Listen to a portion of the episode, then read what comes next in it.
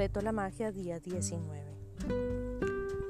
Con estas palabras, Einstein nos hizo un regalo tan grande como sus descubrimientos científicos. Nos reveló unos secretos mágicos de su éxito, la gratitud cada día.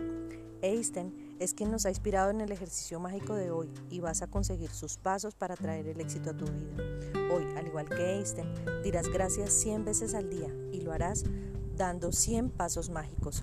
Aunque te parezca increíble que dar pasos pueda cambiar tu vida, descubrirás que es una de las cosas más poderosas que puedes hacer.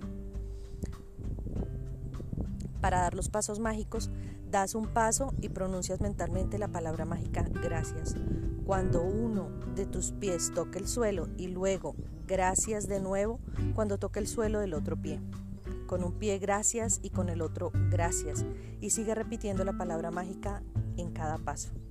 Lo mejor de los pasos mágicos es que puedas dar tantos pasos mágicos como quieras en cualquier lugar y en cualquier momento, en tu casa, en tu habitación, de una habitación a otra, cuando caminas para ir a comer o tomar un café, sacar la basura, cuando vas a la reunión de trabajo, cuando vas a tomar un tren, un autobús. Puedes dar los pasos mágicos, vas a hacer algo importante para ti, como en algún examen, en una cita, en una entrevista de trabajo, para una reunión familiar, cuando recorres pasos por los terminales de los aeropuertos, cuando das un, vas a un parque a un edificio a otro. Para que los pasos mágicos sean el máximo de efectivos, das los pasos mágicos durante 90 segundos. Esto es lo que te suele tardar más o menos en dar 100 pasos a un ritmo tranquilo.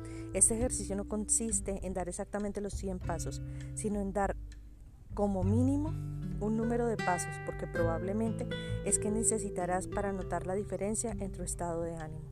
Cuando tengas clara la distancia aproximada, puedes hacer 100 pasos de gratitud en cualquier momento al día. No cuentes los pasos, cuenta que hagas ejercicios y estarás contando las palabras mágicas de gratitud. Que tengas un hermoso día y un hermoso caminar.